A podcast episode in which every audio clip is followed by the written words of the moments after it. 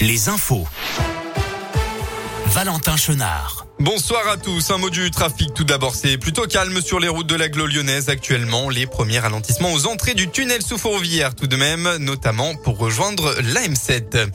À la une de l'actualité, trois jeunes alpinistes français engagés dans une expédition au Népal sont portés disparus, a indiqué aujourd'hui la Fédération française des clubs alpins et de montagne dans un communiqué. Les trois hommes font partie du groupe Excellence Alpinisme National. Ils étaient partis dans la région de l'Everest pour gravir plusieurs sommets. Le dernier contact téléphonique avec eux remonte au 26 octobre.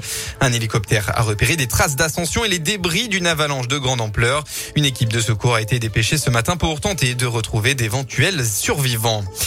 On en sait plus sur l'interpellation vendredi dernier d'un membre du collectif des Datton pendant un rodéo. D'après le parquet, l'individu est âgé de 19 ans. Il a été arrêté vers 18h30 dans le 8e arrondissement de Lyon alors qu'il venait d'effectuer ce rodéo urbain en centre-ville.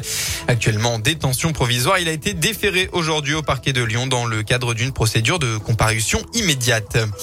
Dans le reste de l'actualité, après plusieurs semaines de tensions croissantes, la crise de la pêche a dominé un entretien entre Emmanuel Macron et Boris Johnson aujourd'hui. Le président français a appelé à la désescalade, tandis que le premier ministre britannique a insisté sur le retrait des menaces de représailles de Paris. Un point sera réalisé mardi sur la mise en œuvre ou non des mesures de rétorsion annoncées par Paris, notamment l'interdiction aux navires britanniques de débarquer leurs cargaisons dans les ports français et le renforcement des contrôles douaniers de camions.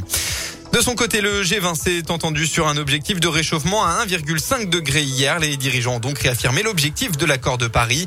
En parallèle, la COP 26 s'est ouverte aujourd'hui à Glasgow sur une annonce de l'Organisation météorologique mondiale. Selon elle, les sept années de 2015 à 2021 seront probablement les plus chaudes jamais enregistrées, décrivant un climat mondial entrant en terrain inconnu. On passe au sport avec du football suite et fin de la douzième journée de Ligue 1. En début d'après-midi, Nice a battu Angers de buts 1 et devient le dauphin du PSG. Actuellement, coup d'envoi du match entre Brest et Monaco. Et le Clermont Foot tentera ce soir de réaliser un petit exploit à domicile contre Marseille à 20h45. Enfin, on rappelle que l'OL a battu Lens de buts 1 avec des réalisations de Toko Ekambi et Dawar hier soir.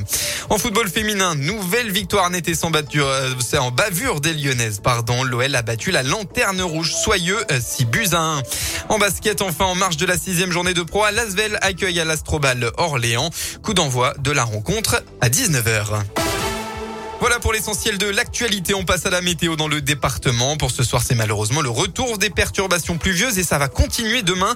La pluie sera présente tout au long de la journée, alternance entre temps nuageux, éclaircies et quelques averses. Donc, côté Mercure, ça baisse un peu. Il fera un maximum de la journée entre 12 et 17 degrés. Un mot de la tendance pour cette première semaine de novembre. Une météo très changeante avec plusieurs épisodes de pluie.